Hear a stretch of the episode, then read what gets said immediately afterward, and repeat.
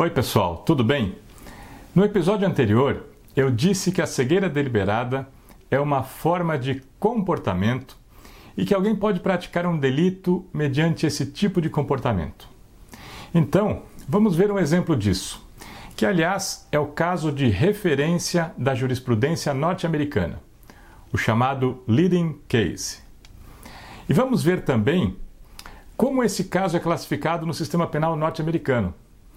Isso não vai ter uma utilidade prática para a nossa análise, mas vai ajudar a entender melhor o assunto. E também é interessante saber como o sistema norte-americano trata esse tema. Afinal, a análise da cegueira deliberada é bastante mais desenvolvida naquele sistema do que no nosso.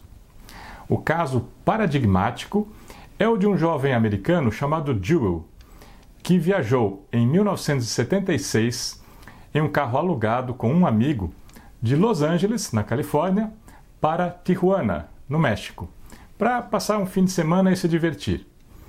Eles entraram em um bar e foram abordados por um desconhecido que lhes ofereceu maconha.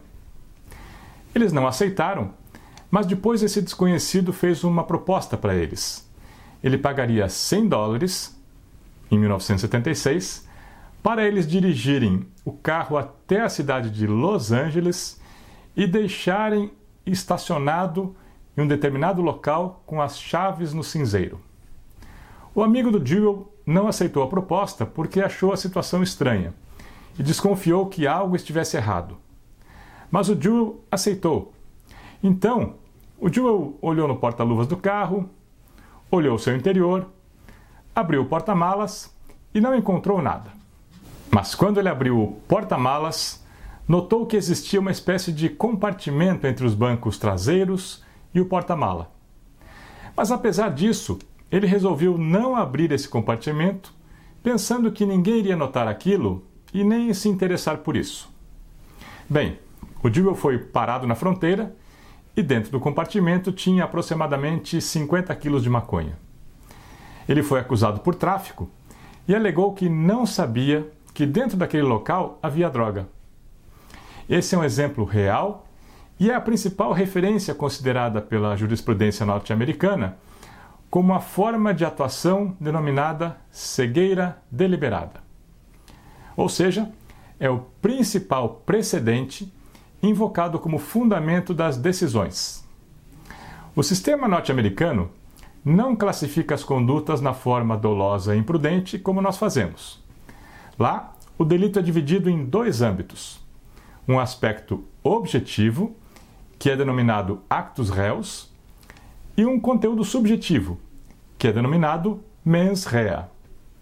Esse conteúdo subjetivo corresponde às formas de culpabilidade.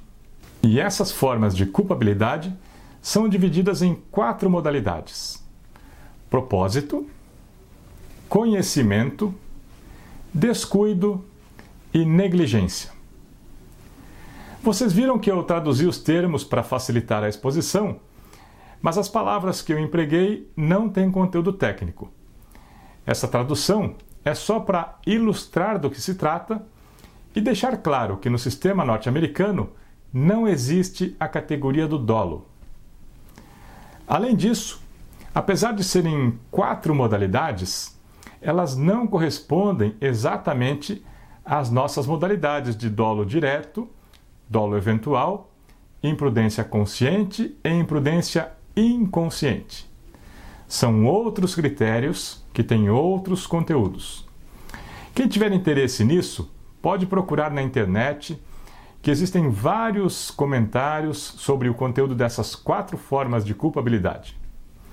O interessante para nós é notar que nenhuma das formas de culpabilidade que compõem a mens rea se chama cegueira deliberada. A cegueira deliberada não é uma modalidade de imputação no sistema penal norte-americano.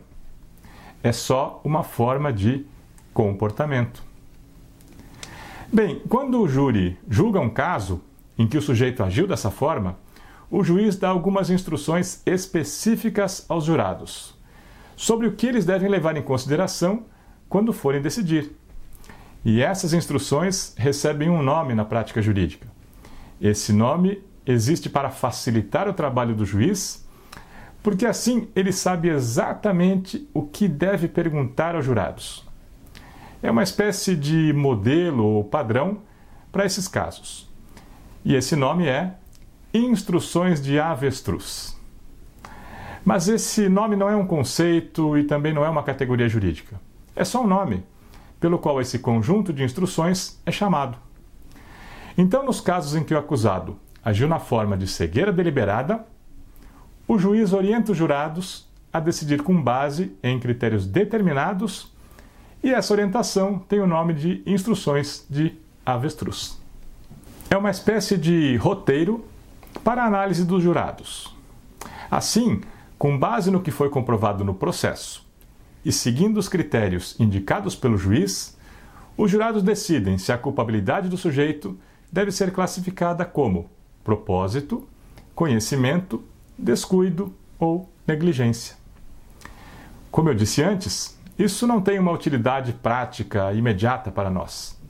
Mas é interessante saber e importante que nos Estados Unidos não existe a categoria de imputação penal do dolo.